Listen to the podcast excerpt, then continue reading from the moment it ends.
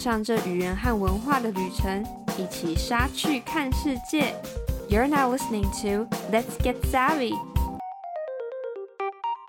Hi, I'm Savannah. 欢迎回到我们每周英文时事的什么新东西？让我们赶快来看一下这一周世界上发生了什么事吧。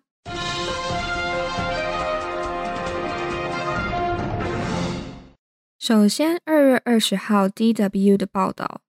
孟加拉强制关闭主要反对党报纸。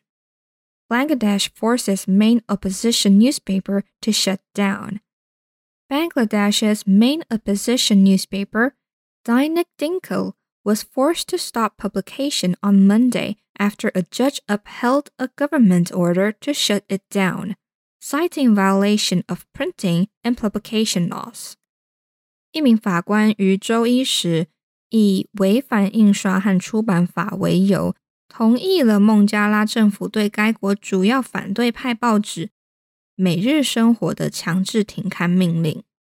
The Bengali language broadsheet has been a significant voice for the center-right BNP party, covering stories often ignored by mainstream newspapers controlled by pro-government businessmen, including false arrests of its members and intimidation tactics from the government。每日生活一直都是孟加拉主要反对党孟加拉民族主义党的主要发声管道。该报纸会报道许多主要报纸不会报道的内容，其中包括对孟加拉民族主义党员的错误逮捕和政府的恐吓手段。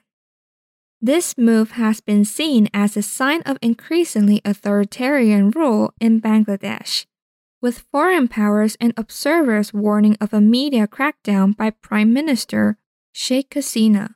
Bangladesh ranks 162nd in the world on the 2022 World Press Freedom Index, making it worse than Russia at 155th and Afghanistan at 156th. 此举被视为孟加拉日益趋近专制统治的前兆。外国势力和专家也警告，孟加拉总理哈希纳将会对媒体进行镇压。在二零二二年的世界新闻自由指数中，孟加拉排名第一百六十二名，甚至比在一百五十五名的俄罗斯和一百五十六名的阿富汗还要差。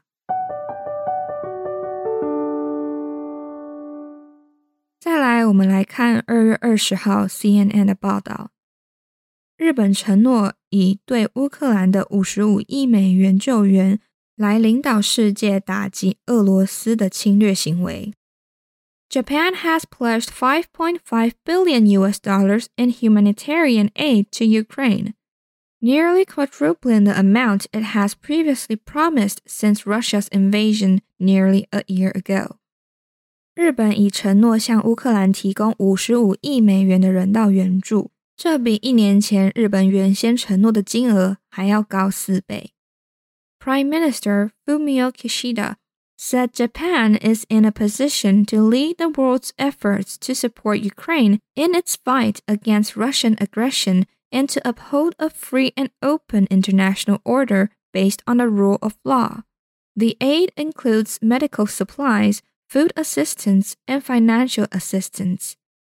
日本首相岸田文雄表示，日本有能力领导世界各地的努力来支持乌克兰打击俄罗斯的侵略，并且捍卫基于法治的开放和自由的国际秩序。这次的援助包含医疗用品、食品跟经济援助。Kishida warned that Russia's aggression against Ukraine is not just a European matter, but a challenge to the entire international community. He also cited North Korea's growing nuclear missile program and attempts to change the status quo by force in the East and South China Seas as the most severe security environment Japan has faced since World War II. 岸田也警告说， 俄罗斯对乌克兰的侵略不仅是欧洲的问题，也是对整个国际社会的挑战。他也指出，北韩不断发展核导弹计划，以及企图透过武力改变东海和南海现状，这都是日本自从二战以来面临最严峻的国防安全危机。Japan has increasingly been at odds with Beijing over islands claimed by both Japan and China in the East China Sea. While peace across the Taiwan Strait is also of extreme importance to Japan's security. 日本和中国在东海的岛屿问题上分歧越来越大，而且台湾海峡两岸的和平也对于日本的国防安全极为重要。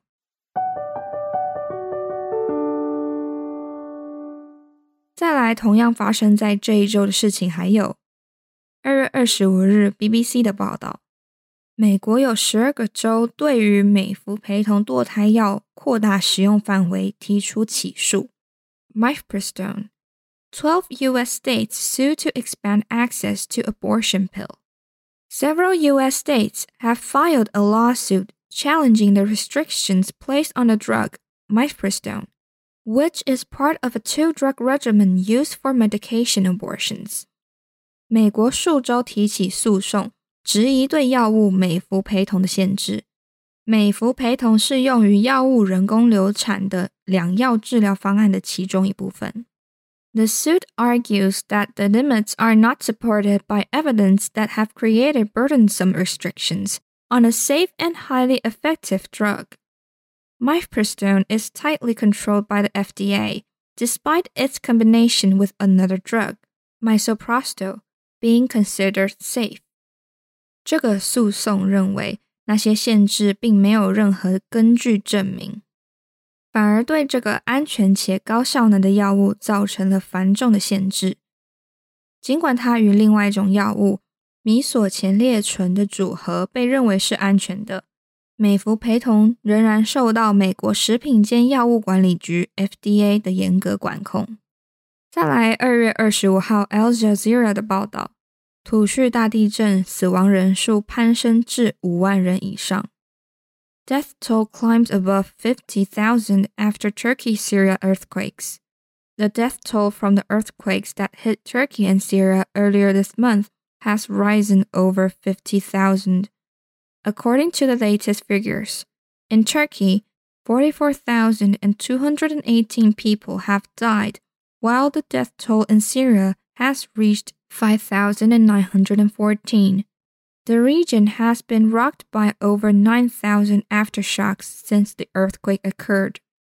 根据最新的数据，月初发生的土耳其叙利亚大地震的死亡人数已上升至五万多人。 土耳其有四万四千两百一十八名人死亡，而在叙利亚死亡人数已达到五千九百一十四人。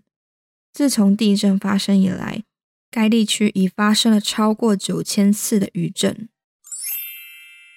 OK，今天的什么新东西就为你整理到这边啦。Thank you for listening。如果你喜欢我们的节目，欢迎持续收听。也可以到我们的 Instagram、Facebook 来多多认识我们哦。每周二是什么新东西？What's new 的更新日。周五上架的是隔周播出的文化笔记 Culture Express 和语言笔记 Smart Lingua。每个月的最后一个周日是我们全英文的节目。这是台湾，This is Taiwan。谢谢你的收听，让我们一起 Get Savvy，一起杀去看世界。